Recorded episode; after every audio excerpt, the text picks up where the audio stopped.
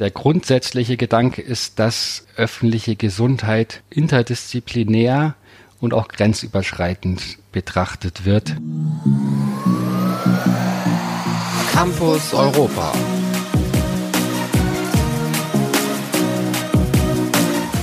Dies ist die neue Folge unserer Podcast-Reihe Campus Europa. Und mein heutiger Gast ist Herr Dr. Tobias Weinmann. Herr Weinmann ist Epidemiologe und wissenschaftlicher Mitarbeiter am Institut und der Poliklinik für Arbeits-, Sozial- und Umweltmedizin an der Ludwig-Maximilians-Universität München. Im Rahmen der Hochschulallianz JUCLO hat er den Hut des Outreach Officers auf und ist für die Kommunikation der Allianz in die Gesellschaft hinein zuständig. Hierzu werden wir uns gleich noch austauschen. UCLO steht übrigens für European University Alliance for Global Health, also die Europäische Hochschulallianz für globale Gesundheit. Ein Thema, das uns alle gerade ja sehr und unmittelbar beschäftigt. Was es damit auf sich hat und inwiefern die Covid-19-Pandemie eine Rolle für das Netzwerk spielt, wird uns Herr Weinmann gleich noch näher berichten. Herr Weinmann, Guten Tag, schön, dass Sie heute mein Gast im Campus Europa Podcast sind. Guten Tag und ich freue mich auch sehr, dass wir die Möglichkeit haben, im Rahmen des Podcasts äh, unsere Allianz vorzustellen und eben genau dieses Ziel, auch die ähm, ja die Ideen und die ja die Ausrichtung des Juglo-Netzwerks eben genau auch in eine breitere Bevölkerung tragen zu können. Genau, das wollen wir machen. Aber bevor wir uns dem Juglo-Netzwerk der Allianz ein bisschen näher zuwenden, möchte ich aber gerne mit einer eher persönlichen Frage starten.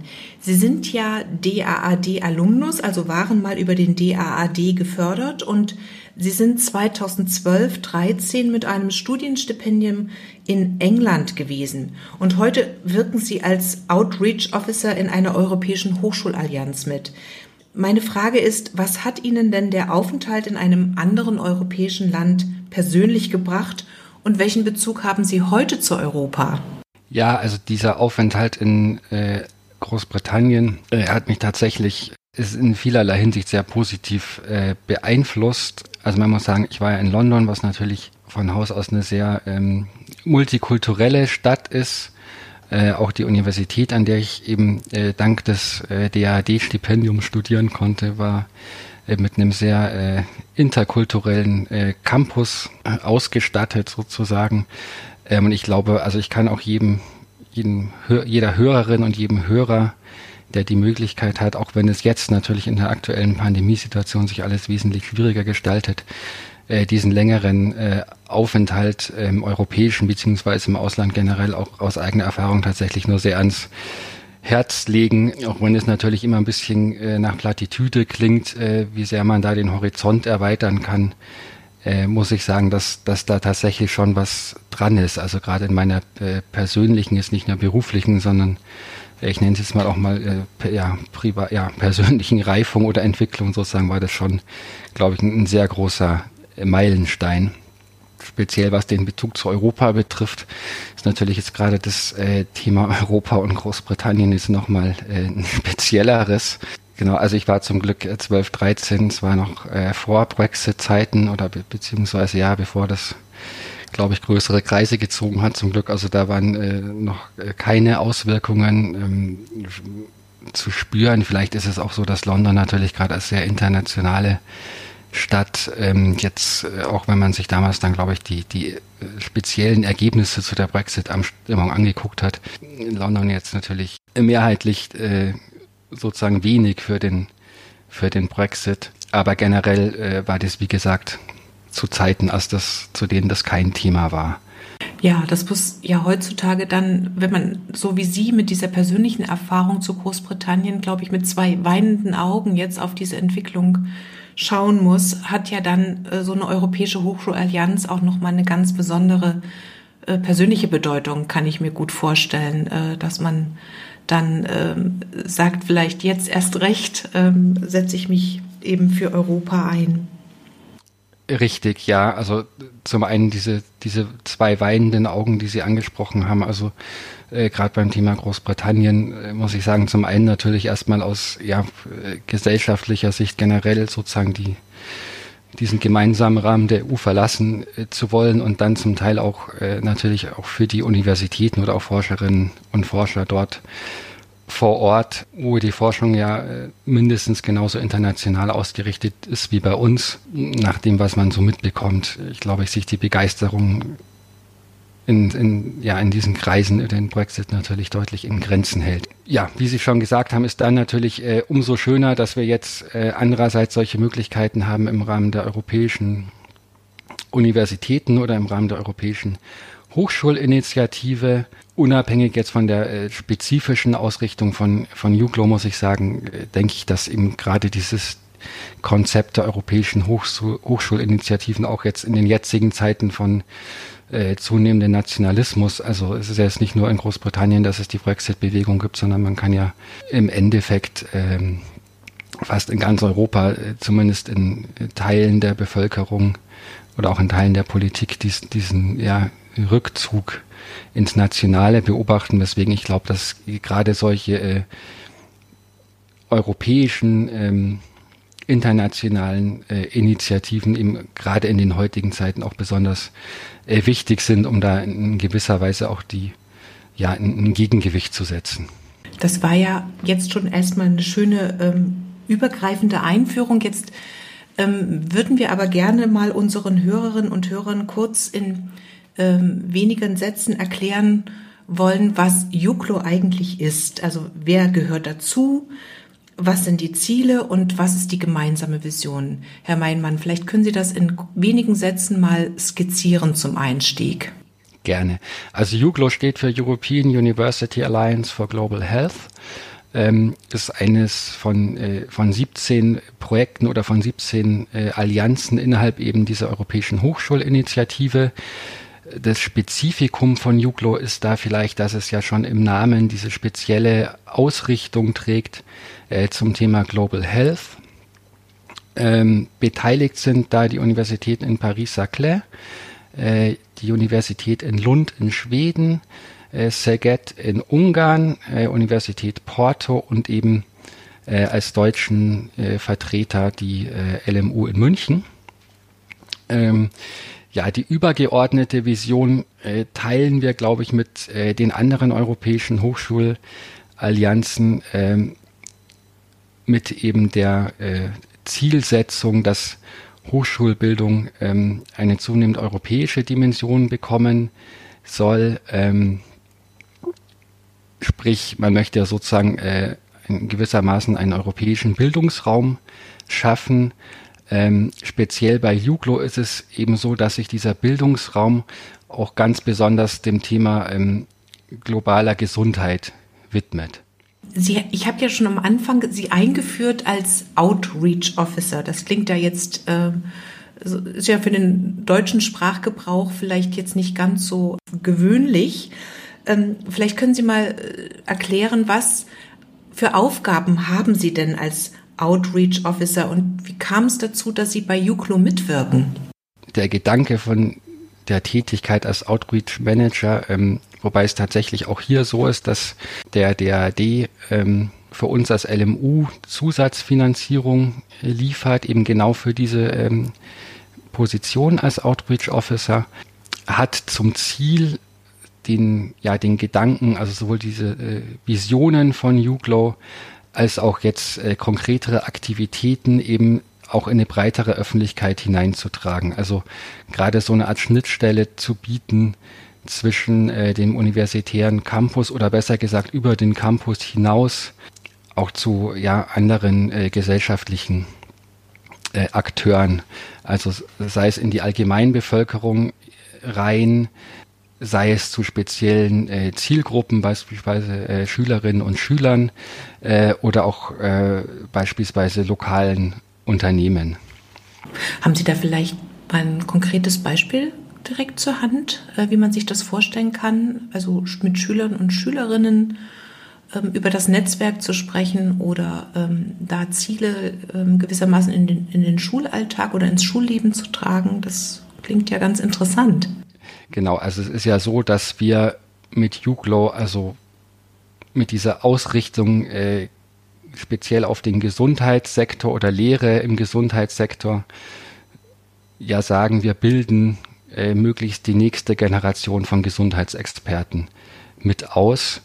Ähm, und mit, äh, zunächst natürlich mit der nächsten Generation die jetzigen Studierenden und äh, die jetzigen Studierenden gemeint sind. Und wenn man darüber noch einen weiteren Schnitt hinausdenkt, die übernächste Generation sind da dann die jetzigen Schülerinnen und Schüler, ähm, so dass tatsächlich auch im Arbeitsprogramm vorgesehen ist, ähm, beispielsweise Veranstaltungen wie Workshops an Schulen ähm, abzuhalten, wo es nicht nur eben darum geht, speziell Juglo als Netzwerk vorzustellen, sondern vielleicht auch generell die Idee, was meinen wir mit globaler Gesundheit, was sind äh, Themen in Bezug auf globale Gesundheit, die ähm, ja die gesamte Bevölkerung äh, betreffen, auch unabhängig davon, ob man jetzt als Schülerin oder Schüler äh, später einen, eine Ausbildung oder Berufsweg ähm, im Gesundheitsbereich wählt, aber so dieses Thema äh, öffentliche Gesundheit betrifft uns ja letztendlich alle, so dass wir es, denke ich, auch sehr, dass wir es auch als sehr wichtig erachten, äh, diese Themen auch in eine allgemeine Bevölkerung zu tragen. Da steige ich doch direkt gleich mal ein, ähm, weil Sie die Frage selber quasi gestellt haben, was äh, Sie zum Beispiel mit Schülerinnen und Schülern besprechen. Ähm, was ist denn eigentlich ähm, globale Gesundheit? Also was äh, kann man sich darunter vorstellen und was sind denn dann im Rahmen der globalen Gesundheit so für Themen, mit denen sich die Allianz Juglo beschäftigt? Der grundsätzliche Gedanke ist, dass öffentliche Gesundheit interdisziplinär und auch grenzüberschreitend betrachtet wird. Ganz salopp gesagt könnte man vielleicht sagen, dass gerade im, beim Thema Gesundheit äh, letztendlich äh, alles mit allem zusammenhängt und wir eben ja, äh, in Folge auch der Globalisierung eben weltweit so sehr vernetzt sind, dass man jetzt äh, Gesundheitsthemen schlecht äh, aus nationaler Perspektive betrachten kann. Ich glaube, das äh, naheliegende Beispiel, was jedem da sofort einfallen wird, ist eben die aktuelle Covid-19-Pandemie, äh, die ja in äh, sehr drastischer Weise auch gezeigt hat, dass äh, beispielsweise Infektionskrankheiten jetzt nicht äh, vor nationalen Grenzen Halt machen. Und wir denken, dass dann eben auch eine Antwort äh, auf solche Pandemien äh, auch einen äh, internationalen Charakter haben sollten, um sie wirksam bekämpfen zu können. Ähm, ein weiteres Thema, ähm, was natürlich äh, mittel- und langfristig, denke ich, sogar eine noch größere Bedrohung für die allgemeine Gesundheit äh, betrifft, ist der Klimawandel. Äh, auch hier ist es ja so, dass äh, man sozusagen die Folgen äh, global spürt. Also Sie finden ja äh, vermutlich kaum noch ein Fleckchen Erde, wo sich der Klimawandel nicht bemerkbar macht. Ähm, und auch wenn man über die äh, Entstehung äh, des äh, Klimawandels beispielsweise denkt, ähm, sind ja auch die Zusammenhänge sehr global. Also wenn wir da beispielsweise an das Thema denken, äh, wer ist davon in, in, stärkster Hinsicht betroffen, sind es ja primär die Länder im globalen Süden. Ähm, Andererseits ähm, ist es ja auch so, dass, dass der Klimawandel ja zum Großteil Menschen gemacht ist, beziehungsweise auch durch unseren Lebensstil, gerade auch in den Industrienationen verursacht wird. Ähm, und wir denken, dass gerade so ein äh, Bewusstsein ähm, dafür, wie äh, verursachen wir eventuell negative Folgen äh, durch unser Konsumverhalten zum Beispiel in anderen Weltregionen mit, ähm, ja auch ein sehr wichtiges Thema in der Zukunft sein wird. Und da macht es, glaube ich, schon Sinn, damit beispielsweise eben auch äh, schon äh, bei jungen Menschen anzufangen, äh, da möglichst ein gewisses Bewusstsein dafür zu schaffen. Sie haben schon zwei wichtige Schlüsselbegriffe äh, aufgegriffen, die ich gerne nochmal äh, aufnehmen möchte. Und zwar, dass man eben nur durch internationale Zusammenarbeit auch internationalen und globalen Herausforderungen wirksam begegnen kann und auch das Interdisziplinäre, also die Zusammenarbeit der verschiedenen äh, Disziplinen. Ich glaube, das wird bei öffentlicher Gesundheit ganz besonders deutlich, auch bei den beiden großen Themen, die Sie jetzt äh, mit Covid-19 und Klimawandel genannt haben. Wie muss man sich das oder wie kann man sich denn das im Netzwerk Juglu vorstellen? Mit welchen unterschiedlichen Disziplinen arbeiten Sie denn wie zusammen? Wie, wie macht das das Netzwerk ganz konkret in der Kooperation? Wer steuert da etwas bei? Wer bringt welche Experten ähm, zu welchen Themen da ein? Wie, wie wird, wird, werden diese globalen Herausforderungen gemeinsam angegangen in der Kooperation?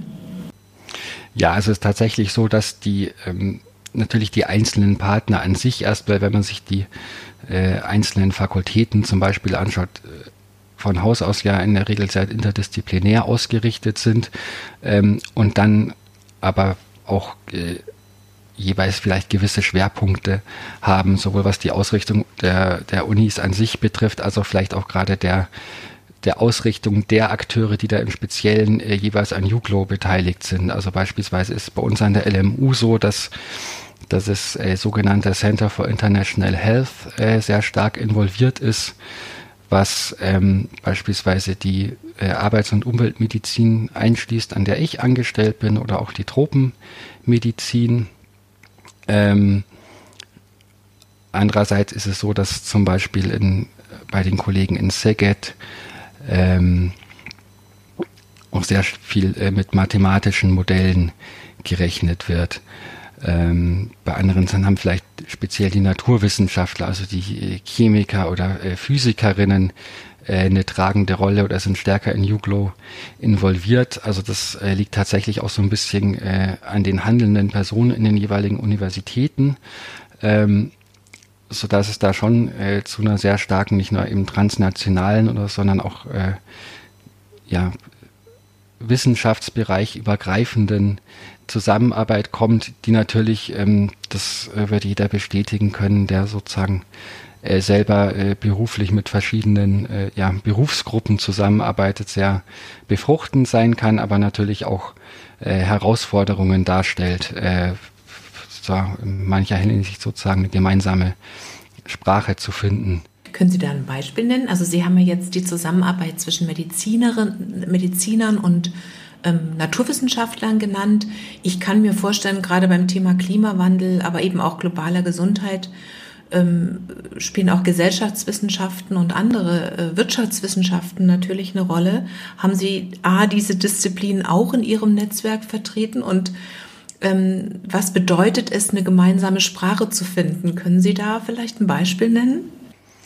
Genau, also ja, wenn ich da vielleicht noch, noch mal auf diese genau den beispielsweise auf den Einschluss der Sozialwissenschaften denke, also diesen äh, dieses Phänomen, ähm, das ich äh, angesprochen habe, eben was äh, verursacht den Klimawandel, sprich was sind äh, negative Folgen unsere unseres Lebensstils für andere. Also die Soziologen sprechen da beispielsweise von Externalisierung, ähm, sprich, dass wir ähm, mit bestimmten Konsumverhalten, sei das jetzt Ernährung oder auch äh, Rohstoffen, die wir beispielsweise für die Herstellung von Handys brauchen, äh, ja für gewisse Umweltschäden sorgen. Und für die sorgen wir in der Regel nicht, also im, in den Industrienationen nicht zwingend vor unserer Haustür, sondern eher in, in Drittländern im globalen Süden, was dann als Externalisierung dort bezeichnet wird. Ähm, wenn ich jetzt an ja an meinen Bereich Biomedizin denke, da würde man, wenn man Externalisierung hört,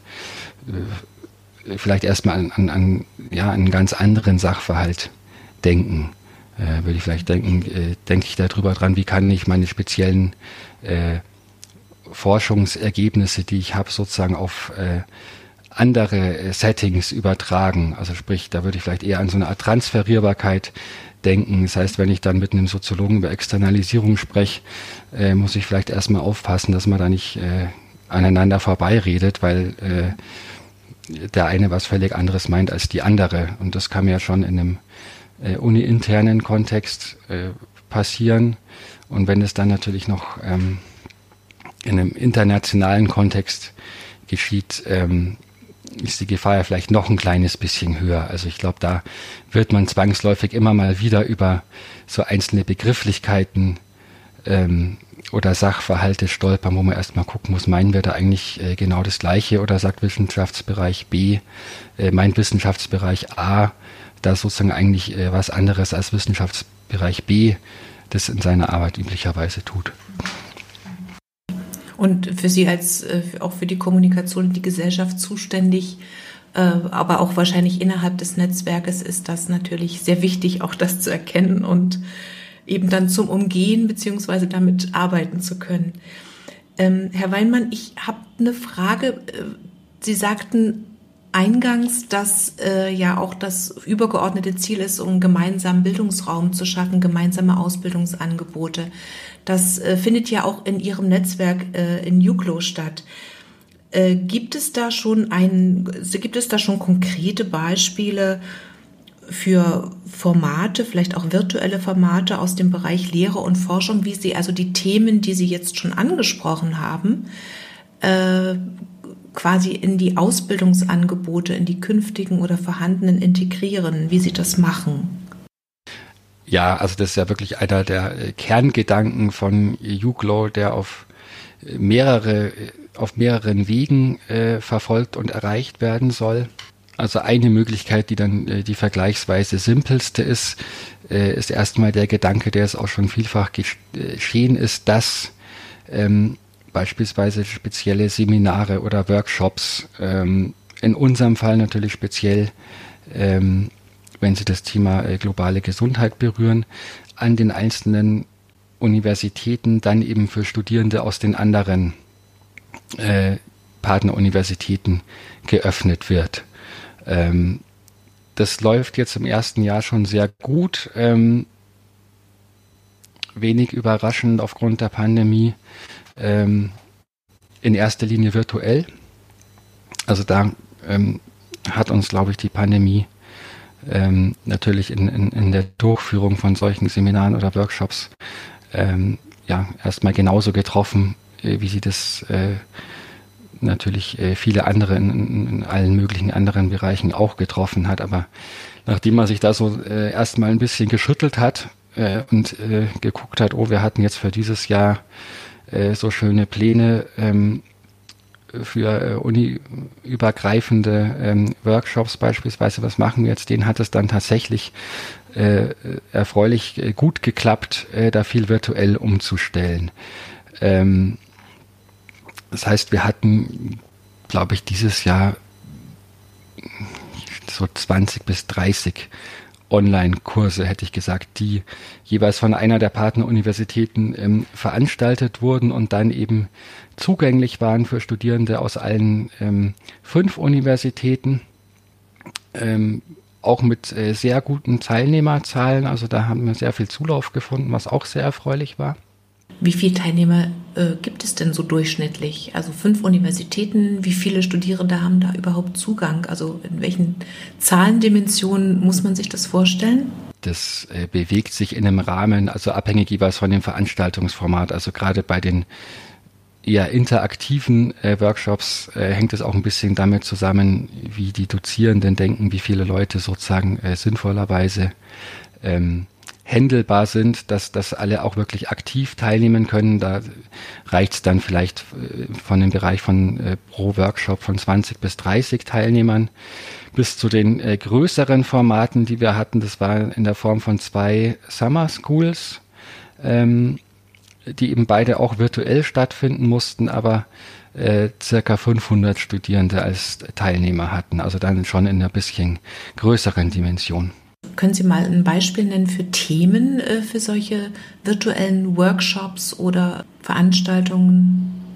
Wenn ich äh, mit den äh, schon angesprochen mit den größeren Beispielen den Summer Schools anfange, also es gab eine, die von den ähm, Partnern in Ungarn organisiert wurde. Da ging es speziell um medizinische Datenverarbeitung und es ist dann aufgrund der Pandemie noch erweitert worden um medizinische Datenverarbeitung, ähm, speziell auch in Studien zu Covid-19.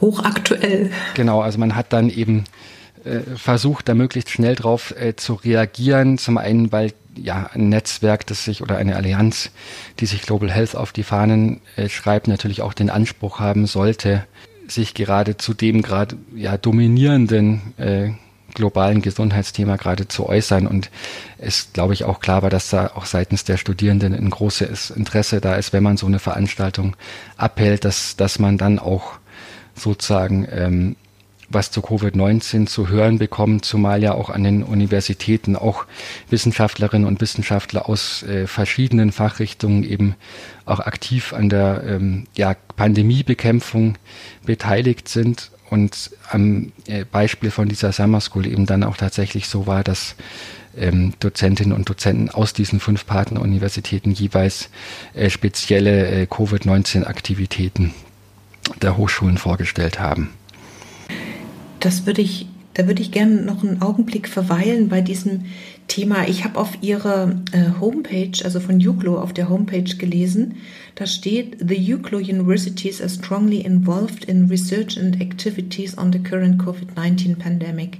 Find more details in the COVID-19 activities of the member universities. Das heißt, ähm, da äh, ist das sozusagen schon auch auf der Webseite sozusagen erklärtes Ziel aufgegriffen worden. Ähm, meine Frage ist an Sie, Sie arbeiten ja mit äh, in diesem Netzwerk mit insgesamt fünf Universitäten zusammen.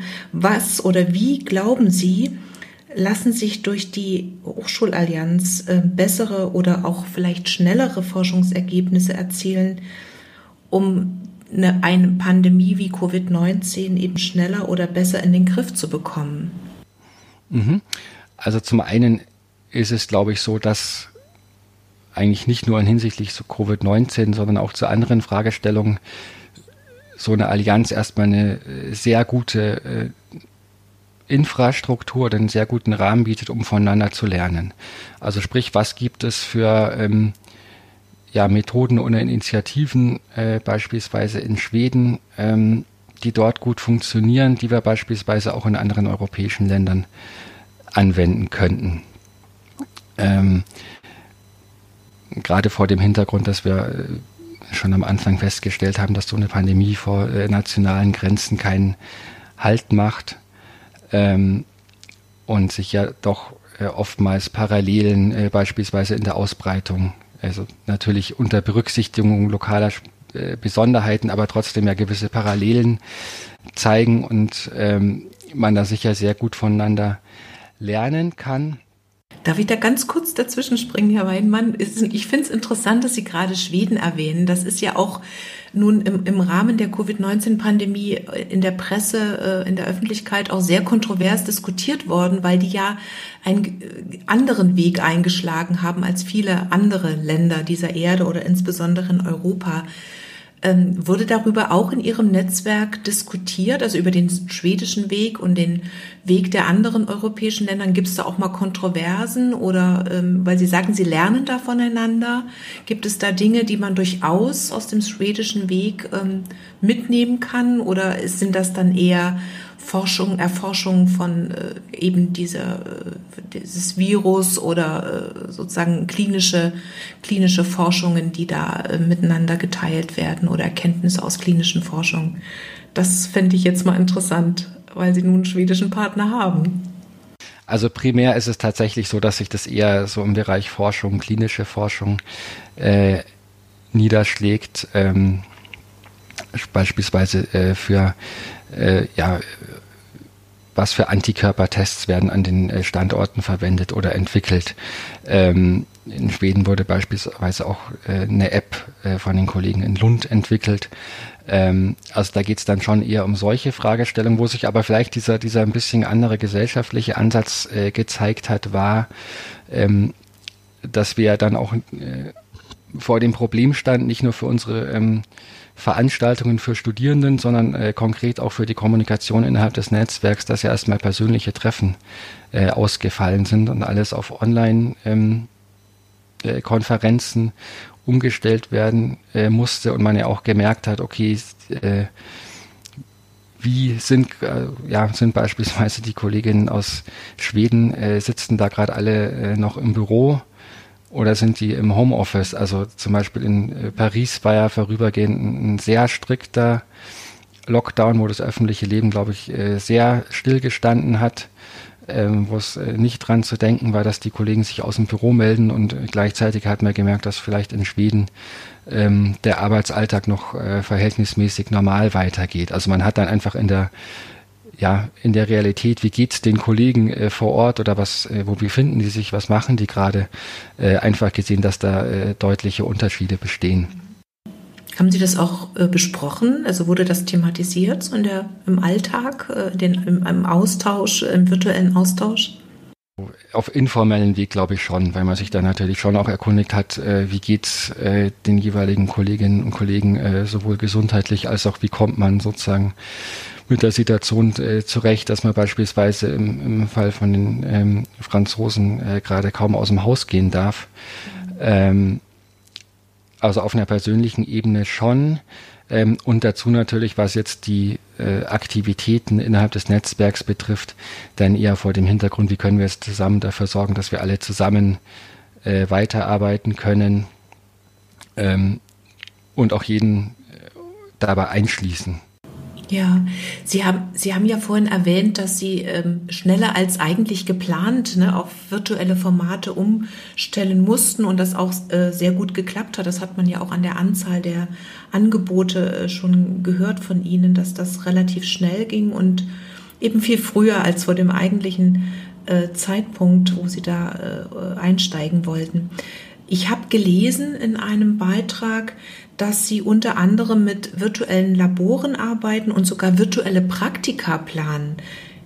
Wie, wie kann man denn ein Praktikum virtuell durchführen? Vielleicht, wenn ich da erstmal ganz kurz noch auf das Thema äh, virtuelle Veranstaltungen generell drauf eingehen darf. Ähm, also es ist ja so, dass äh, bei UGLO oder beziehungsweise den europäischen Universitäten allgemein dieses Thema Mobilität äh, eine sehr große Rolle spielt. Also der Gedanke ist ja eben genau, dass Studierende davon profitieren können, ähm, Inhalte oder Lehrformate an verschiedenen Standorten wahrnehmen zu können, äh, sich sozusagen auch in einem internationalen und mehrsprachigen Campus bewegen zu können.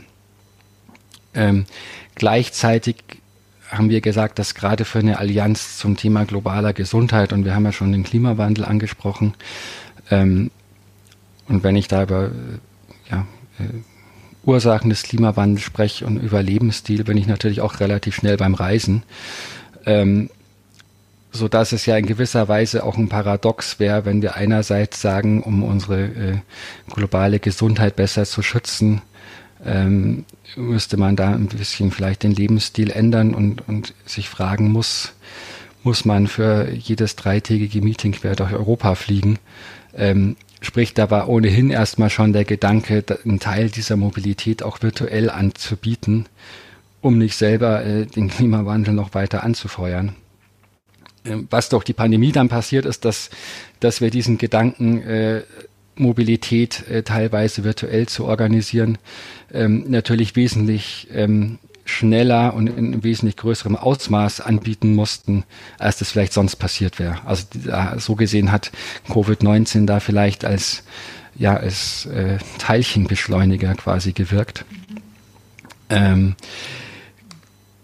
genau, was sich ja dann, äh, um jetzt auf diese virtuellen Praktiken äh, zurückzukommen, für Formate wie ich mache äh, eine Vorlesung äh, über Zoom beispielsweise oder von mir aus auch ein Seminar jetzt vergleichsweise äh, einfach noch organisieren lässt. Ähm, bei praktischen äh, Lehrformaten wird es äh, dann natürlich schon ein bisschen schwieriger. Ähm, Gerade eben bei dem Thema ähm, Praktika in Laboren zum Beispiel. Es ist halt aber glücklicherweise so, ähm, dass so ein Format gerade tatsächlich ähm, geplant wird. Ähm, und zwar speziell ähm, an der äh, tiermedizinischen äh, Fakultät der LMU im Bereich der experimentellen Parasitologie. Ähm, da wird äh, mit Unterstützung von einem externen Dienstleister, der spezialisiert ist, 3D-Anwendungen zu entwickeln sozusagen ein interaktives virtuelles Labor eingerichtet. Ähm, der Gedanke dabei ist, dass äh, Praktikantinnen und Praktikanten dann eben auch Experimente in diesem Labor mit äh, tatsächlicher äh, Laborausrüstung dann eben in 3D-Format auch selbst durchführen können und sozusagen eine möglichst nahe Simulation ähm, bieten sollen, äh, die man dann am heimischen Laptop ähm, eben möglichst getreu oder nahe an dem äh, durchführen kann, wie ich das machen könnte, wenn ich tatsächlich physisch in diesem Labor stehe. Das orientiert sich auch so ein bisschen an dem, was, was beispielsweise im Online-Gaming genutzt wird. Mhm. Mhm. Mhm. Ähm, Gibt es dafür schon einen Zeithorizont, wann diese virtuellen Praktika, Laborpraktika möglicherweise dann tatsächlich in die Anwendung kommen und von Studierenden genutzt werden könnten? Das Erste, ähm, was eben dann genau dieses ähm, virtuelle Praktikum in, an der äh, Veterinärmedizin, an der LMU wäre, soll möglichst noch bis Ende des Jahres umgesetzt werden. Also da sind die Planungen schon recht weit. Äh, auch hier haben wir nebenbei bemerkt, dankenswerterweise nochmal äh, Zusatzförderung durch den DRD bekommen. Und es soll noch vor Weihnachten stattfinden. Oh, das ist ja bald. Also das äh, klingt spannend und ich kann mir vorstellen, dass das eben auch für nicht nur für Ihre äh, Netzwerkpartner oder Allianzpartner interessant ist oder die sind vielleicht auch schon so weit, äh, dass sie dann an ähnlichen Lösungen arbeiten, aber dass man sich da doch sehr gut äh, miteinander befruchten kann und dass es vielleicht auch für andere Hochschulallianzen durchaus interessant ist. Also die Frage von virtuellen Praktika steht ja nicht nur, glaube ich, bei Ihrem Netzwerk im Raum. Das kann ich mir sehr gut vorstellen. Ich möchte noch mal auf diese sozusagen auf diese Notwendigkeit gerade bei diesem Thema Themen Klimawandel und globale Gesundheit international zusammenzuarbeiten. Ich habe auch in irgendeinem Beitrag, glaube ich, von Ihrem Kollegen äh, zu dieser Hochschulallianz Juklo gelesen, in einer globalen Welt lassen sich gesellschaftliche Herausforderungen nicht in nationalen Silos lösen. Das hatten Sie ja eingangs auch so sinngemäß gesagt und auf die Wichtigkeit der Zusammenarbeit hingewiesen. Wenn man so an das, an die Vision der, der europäischen Hochschulen, so wie sie Macron auch 2017 ähm, beschrieben hat, äh, nochmal äh, sich daran ein bisschen orientiert, welchen Mehrwert äh, bietet denn jetzt ganz konkret diese Kooperation in dem Netzwerk JUCLO für Ihre Universität, für die Ludwig-Maximilians-Universität in München? Und dann nochmal später ausgeholt, welchen Nutzen hat denn Europa von Ihrer Allianz JUCLO? Ja, also der übergeordnete äh, Nutzen, äh, da würde ich primär wieder genau an diesen äh, europäischen äh, Geist oder an, an diese Ideale, die dann in dem Fall der französische Präsident auch beschrieben hat, denken. Also dass man erstmal dazu beiträgt, eine gemeinsame europäische Identität äh, zu schaffen, wo wir denken, dass Universitäten äh, in der Ausbildung von jungen Menschen ja eine sehr äh, gute Rolle spielen können. Speziell bei Juklo dann eben auch wieder vor dem Hintergrund, dass eben speziell unsere zukünftigen Gesundheitsfachkräfte sozusagen so eine europäische Identität oder einfach ja, so wie das in meinem Fall war, dass man dann einfach eine sehr äh, positive ähm, Verbindung mit diesem äh, internationalen oder europäischen äh, Charakter durch sein eigenes Studium vermittelt bekommt, äh, aus ihrem Studium mitnehmen. Ganz konkret an die LMU gedacht ist es zum Beispiel so, dass es gibt, also beispielsweise der Master in Epidemiologie wird auf Englisch unterrichtet mit einer entsprechenden auch sehr internationalen Studierendenschaft. Äh, der Medizinstudiengang beispielsweise ist, ähm, wird aber auf Deutsch ähm, abgehalten, sodass da die äh, jetzige Internationalisierung äh, natürlich ein bisschen ähm, begrenzter ist. Und ich denke, dass gerade so eine äh, Möglichkeit wie UGLO, dass also auch Medizin, äh, Studierende, äh, deren Studiengang von Haus aus erstmal in der, in der jeweiligen lokalen Sprache durchgeführt wird, durch diese Angebote ähm, auch Lehrformate an den anderen Standorten äh, wahrnehmen zu können, einfach eine sehr möglich, gute Möglichkeit haben, ihr eigenes Studium oder ihre, ihre eigenen Lerninhalte durch ähm, die Teilnahme an solchen internationalen äh, Veranstaltungen äh, zu erweitern und äh, auf die Art und Weise jetzt eben nicht nur sozusagen nochmal neue inhaltliche Anregungen zu bekommen, sondern eben auch äh, einen Teil des Studiums in diesem, ja, in dieser internationalen oder europäischen Zusammenarbeit oder in, ja, im Idealfall langfristig auch in einen europäischen Bildungsraum äh, durchführen zu können. Das heißt, auch die anderen Partner haben englischsprachige Studiengänge. Wenn ich das richtig verstanden habe, ist Englisch ähm, für die für das gemeinsame Hören und äh, Arbeiten, Zusammenarbeiten gewissermaßen die Lingua Franca bei Ihnen. Ähm, gibt es denn sonst auch noch Überlegungen, so ein bisschen mehr in Richtung Mehrsprachigkeit, also dass man auch Französisch, Schwedisch ähm, durchaus mal als deutscher Studierender ähm, lernt oder zumindest so weit lernt, dass man ähm, da sich dann auch im Land einfach aufhalten kann, vielleicht noch nicht unbedingt den Vorlesungen folgen kann, aber gibt es da auch ein Konzept dahinter? Äh, das gibt es tatsächlich. Also es ist auch so, dass äh, Juglo auch in der Zielsetzung äh, auch Mehrsprachigkeit fördern möchte.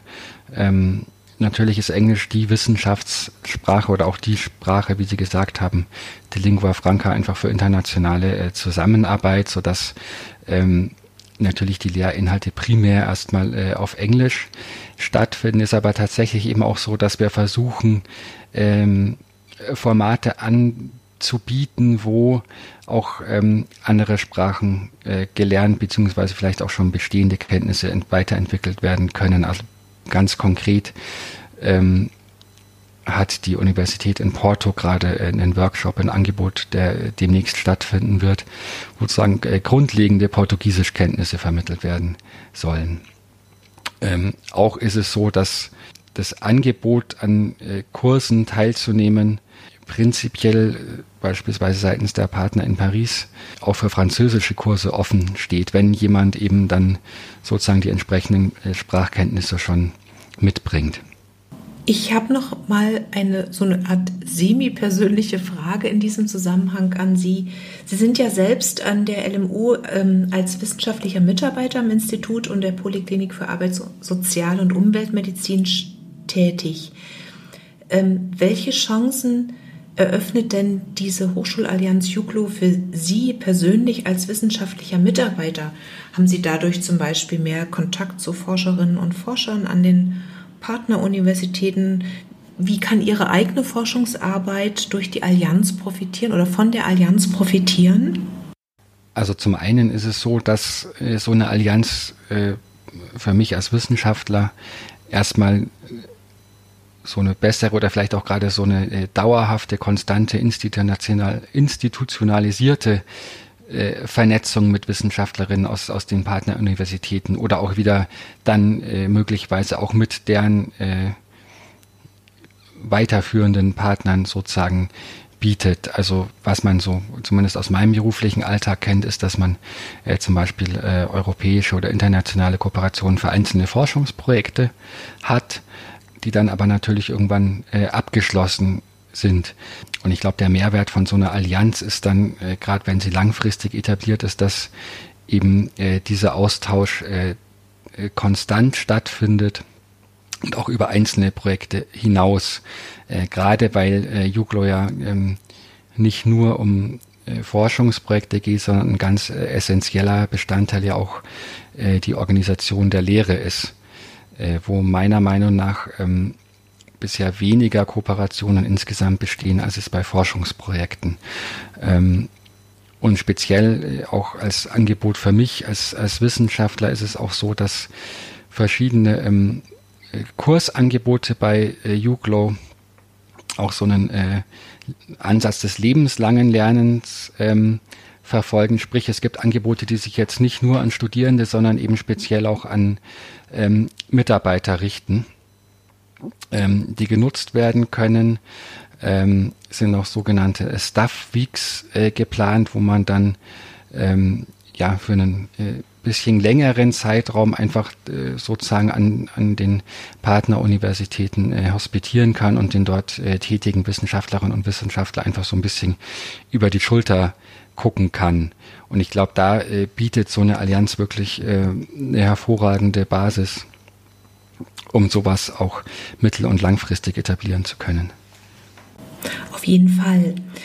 Ich möchte gerne nochmal auf das ein, eins der Kernthemen zurückkommen, die Sie auch gleich am Anfang aufgegriffen haben und wofür ja gewissermaßen Ihre Funktion als Outreach Officer in UCLO an der LMU steht, nämlich auf die Kommunikation von Wissenschaft in die Gesellschaft, auf den Dialog mit der Gesellschaft und ähm, Sie haben das auch erwähnt, das ist unbestritten, globale Gesundheit ist eben ein Thema, das einen unmittelbaren Bezug zur Gesellschaft hat.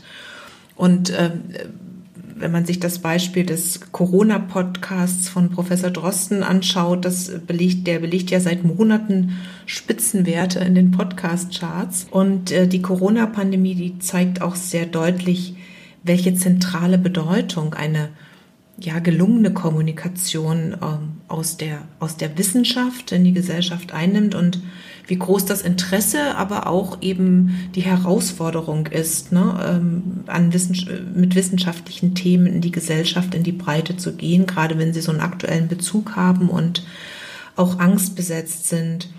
Ähm, wenn ich das richtig sehe und verstanden habe, die LLU ist ja innerhalb des JUCLO-Netzwerkes für den Bereich Dissemination und Nachhaltigkeit, also Sustainability, äh, verantwortlich. Sie haben vorhin schon erwähnt, äh, dass Sie in Schulen gehen und auch am Rande mit Wirtschaftsunternehmen.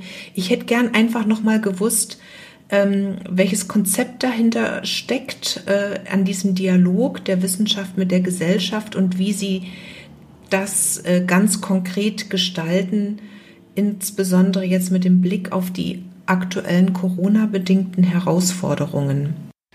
Genau, also ich, ja, ich glaube, es gibt ja immer so ein bisschen den äh, allgemeinen, ja, ich sage es jetzt mal, Vorwurf an die Wissenschaft insgesamt, dass man so ein bisschen in seinem Elfenbeinturm sitzt, ähm, dann äh, sehr äh, hochgestochen äh, äh, akademisch kommuniziert oder vor sich hin forscht und dass die Allgemeinheit aber äh, wenig davon mitbekommt, was man da eigentlich treibt. Und ich glaube, äh, gerade bei dem Thema öffentliche Gesundheit ist es, äh, wie Sie gesagt haben, ja dann äh, besonders tragisch, wenn man eigentlich dazu beitragen möchte, die Lebensbedingungen oder die Gesundheit der allgemeinen Bevölkerung zu fördern oder zu verbessern und dann aber ähm, ja nicht in der Lage ist, dies, diese Inhalte dann auch über den äh, Unicampus hinauszutragen.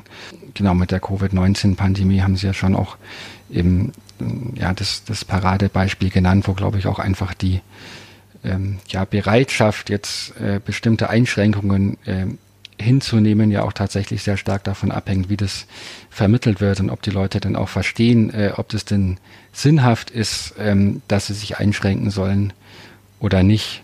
Und ich glaube, da, ähm, ja, deshalb hat es einfach auch bei uns äh, von, auch schon vor Beginn der Pandemie äh, einfach eine große Rolle gespielt, dass mir gesagt hat, ähm, wir wollen zum einen ähm, selber als äh, Mitarbeiterinnen und Mitarbeiter innerhalb des Juglo-Netzwerks dazu beitragen, ähm, solche Themen auch ähm, in eine breitere Gesellschaft zu tragen und zum anderen auch äh, unseren Studierenden ähm, einerseits ein Bewusstsein äh, für die Wichtigkeit ähm, ja, des Vermittelns ähm, beispielsweise der eigenen Forschungsergebnisse an eine breitere Öffentlichkeit mitzugeben, als auch dann konkret ähm, ja spezielle ähm, Ideen für ähm, ja Instrumente, wie kann ich sowas äh, ausgestalten.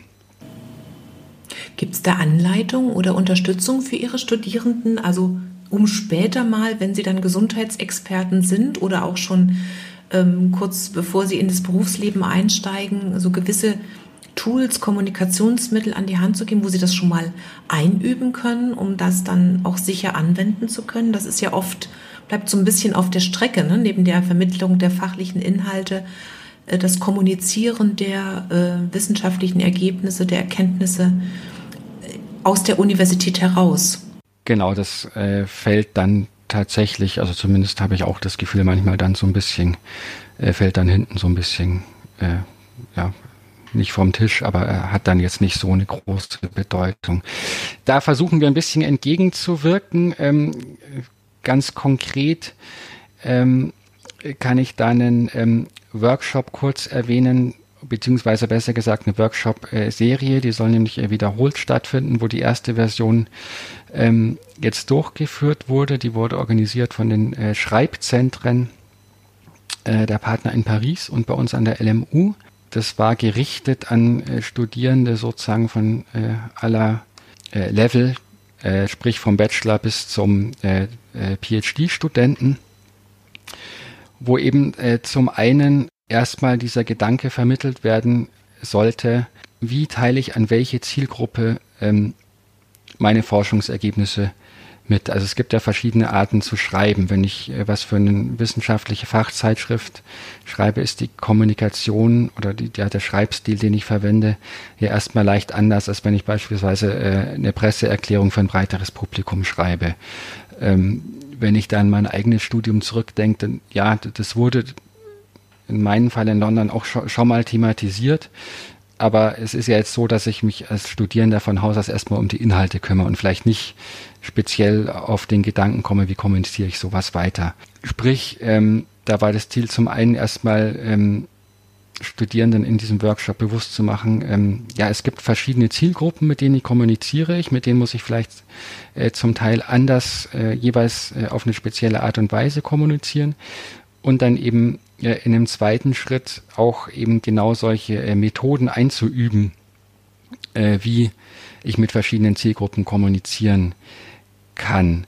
Ganz konkret war es da so, dass die ähm, Kursteilnehmerinnen und Teilnehmer als erste Aufgabe bekommen haben, dass sie ihre äh, aktuelle Forschungsarbeit, also beispielsweise wenn sie gerade am Schreiben der Masterarbeit waren, versuchen sollten, in zwei Minuten ähm, einem sechsjährigen Kind zu erklären. Was, glaube ich, in, in vielerlei Hinsicht eine größere Herausforderung ist, als eine wissenschaftliche Publikation zu schreiben, weil das, das lernt man und da, äh, da liest man dann natürlich auch schon im Studium die entsprechenden Inhalte und kann sich so ein bisschen daran orientieren, wie, wie andere mit mehr Erfahrung das schon machen.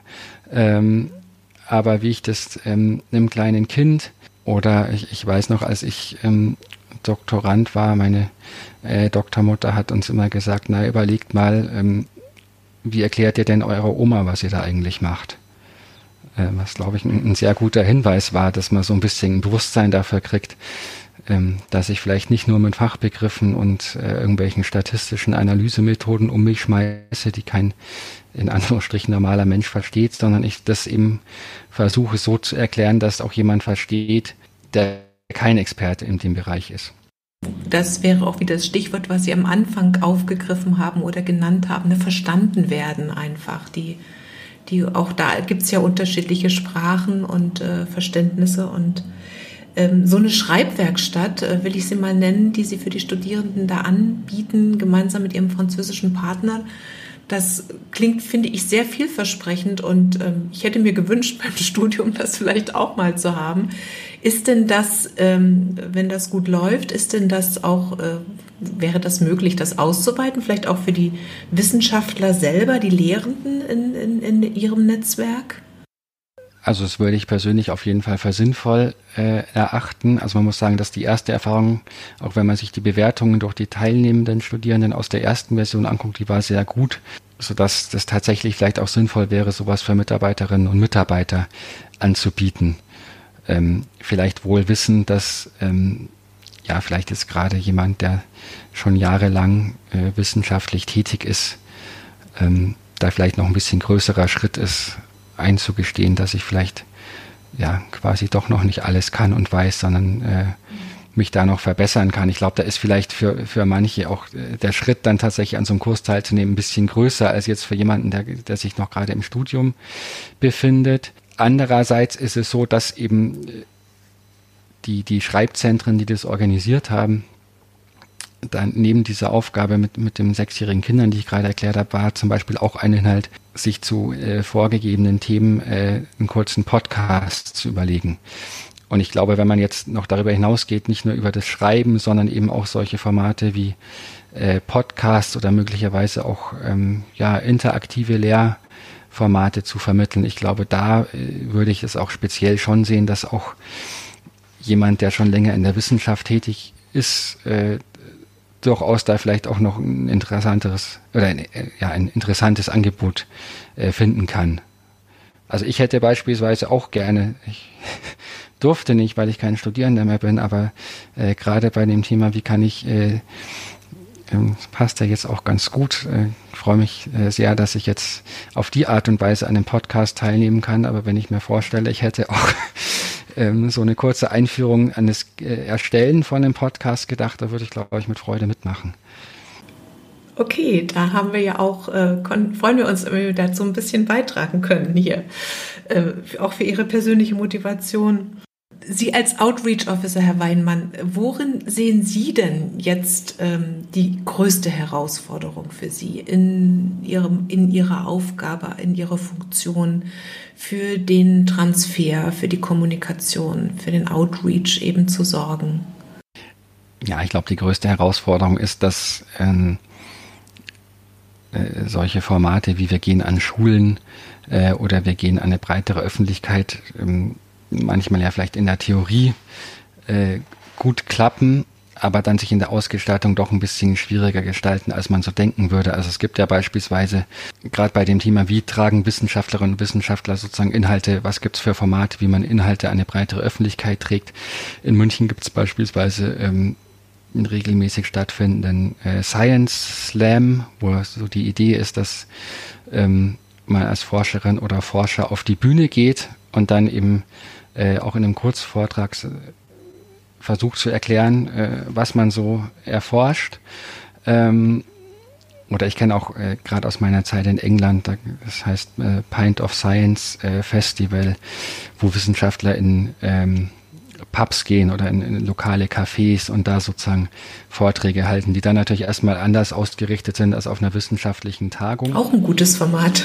Genau, das finde ich auch ein sehr schönes Format, wo, glaube ich, da die größte Herausforderung ist, äh, zu gucken, ob da nicht doch wieder, auch wenn sozusagen äh, der Zugang für die breite Öffentlichkeit möglich ist, doch vielleicht wieder eher äh, Menschen hingehen, die halt dann doch eher sich von Haus aus schon eher in einem akademischen Umfeld bewegen. Und die zweite große Herausforderung ist eben äh, jetzt auch wieder pandemiebedingt, ähm, gerade wenn wir sagen, wir gehen an Schulen, dass wir da natürlich im Moment schlecht physisch hingehen können, sondern auch hierfür wieder virtuelle Formate finden äh, müssen was denke ich ähm, schon möglich ist, auch technisch möglich. Auch hier steht man dann vielleicht wieder vor dem Problem, ähm, erreiche ich damit vielleicht wieder nur Schülerinnen und Schüler, die vom, ja, vom familiären Hintergrund eben auch überhaupt Möglichkeit zu solchen, zu, für den Zugang zu solchen virtuellen Formaten haben. Ähm, ich glaube, das ist ja auch beispielsweise im Lehrbetrieb in den Schulen so ein bisschen ein Thema jetzt gerade. Wie kann ich sicherstellen, dass vielleicht auch so zu ökonomisch äh, schlechter ges gestellte Gruppen, auch wenn Lehre äh, notgedrungen äh, auf Online-Formate umgestellt werden muss, dass die sozusagen im, im, gleichen Maß mitmachen können wie jemand aus ja, einer ökonomisch äh, besser gestellten Familie. Ja, das ist durchaus ein kontrovers diskutiertes Thema. Ne? Also Chancengerechtigkeit im, Ze äh, im, im Zeitalter der Digitalisierung, das ist auch gerade im Austausch mit dem globalen Süden, den Sie eingangs erwähnt hatten, durchaus ein großes Thema, wenn man äh, da an die Ausstattung auch denkt und an den Zugang zu virtuellen Möglichkeiten. Ähm, ich wollte noch so einen kleinen Kommentar geben zu, zu dem, wie Sie die Gesellschaftsschichten oder die Gesellschaftsgruppen erreichen ähm, ich glaube, das hängt auch viel vom Anspruch an, ne? wenn man, welche Reichweite man entwickeln will. Und ich glaube, dass man in erster Linie vielleicht auch sich erstmal an die interessierten Bürgerinnen und Bürger wenden soll. Ob man die Uninteressierten tatsächlich erreicht oder erreichen kann, vielleicht vereinzelt, aber ich glaube, wenn man über seine Disziplin hinweg schon äh, interessiertes Publikum, ähm, akademisch vorgebildet oder nicht, erreichen kann, ist das, glaube ich, auch schon ein großer Schritt. Herr Weinmann, wir sind fast am Ende unserer Zeit und ich möchte Ihnen gerne zum Abschluss noch eine Frage stellen, die ähm, ich versuche allen Podcast-Gästen zu stellen, nämlich welche drei zentralen Merkmale stehen aus Ihrer Sicht besonders für die europäischen Hochschulallianzen? Ein Merkmal hätte ich gesagt, ist äh, der europäische Bildungsraum, äh, wenn auch vielleicht als äh, mittel- oder langfristige Version, aber so, ja, so ein gemeinsamer europäischer Bildungsraum. Ähm, dann hätte ich gesagt, dass diese äh, Univers europäischen Universitäten auch eine Antwort äh, darstellen auf den zunehmenden Nationalismus. in Europa. Letztendlich, glaube ich, als, als dritten zentralen Punkt, der mir einfallen würde, da muss ich jetzt leider schon wieder auf die Pandemie zu sprechen kommen, ist die, äh, das Thema Digitalisierung oder Innovation in den Lehrmethoden. Wo, glaube ich, jetzt alle Allianzen äh, ja, äh, gezwungen sind, äh, innovative Formate zu finden, die, glaube ich, äh, wahrscheinlich bei den meisten oder bei allen ohnehin geplant sind, aber jetzt einfach in, ja, auf wesentlich schnellerem Weg ähm, gestaltet werden müssen, als ähm, das vielleicht ohne Covid-19 passiert wäre. Und ich glaube, gerade da ähm, bieten solche europäischen Zusammenarbeiten äh, eine sehr gute Möglichkeit, sich auch gegenseitig ähm, zu befruchten. Das war schon fast ein schönes Schlusswort, Herr Weinmann. Ich möchte Ihnen trotzdem noch die Gelegenheit geben, wenn Sie ein Abschlusswort oder einen Abschlusswunsch an die Zuhörerinnen und Zuhörer unseres Podcasts richten wollen zum Abschluss unseres Gesprächs, dann können Sie das gerne tun. Genau, also ein Abschlusswunsch äh, an alle äh, Zuhörerinnen und Zuhörer wäre erstmal sozusagen möglichst gut äh, durch die Pandemie zu kommen. Ja, wir nehmen die ähm, Aufnahme ja heute Ende November auf, nachdem äh, gestern auch wieder beschlossen wurde, dass wir sozusagen in, ähm, im November noch mit weiteren Einschränkungen leben müssen.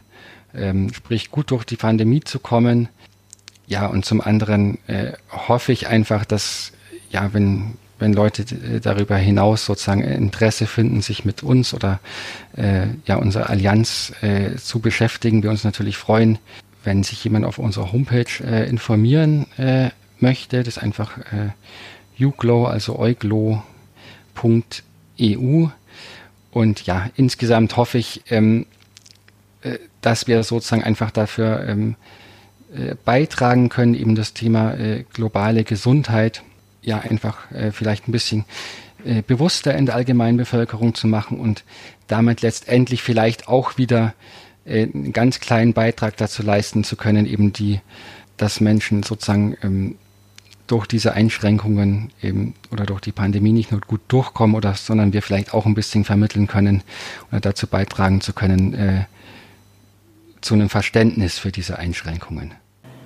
Dafür wünsche ich Ihnen ganz viel Erfolg, äh, lieber Herr Weinmann, und dem Netzwerk Juklo natürlich auf jeden Fall und bedanke mich ganz herzlich für das Gespräch.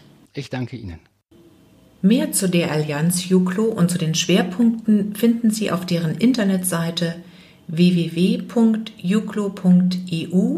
Juklo buchstabiert sich wie folgt E-U-G-L-O-H. Weitere Informationen zu den europäischen Hochschulallianzen und dem DAAD finden Sie unter daad.de/eun.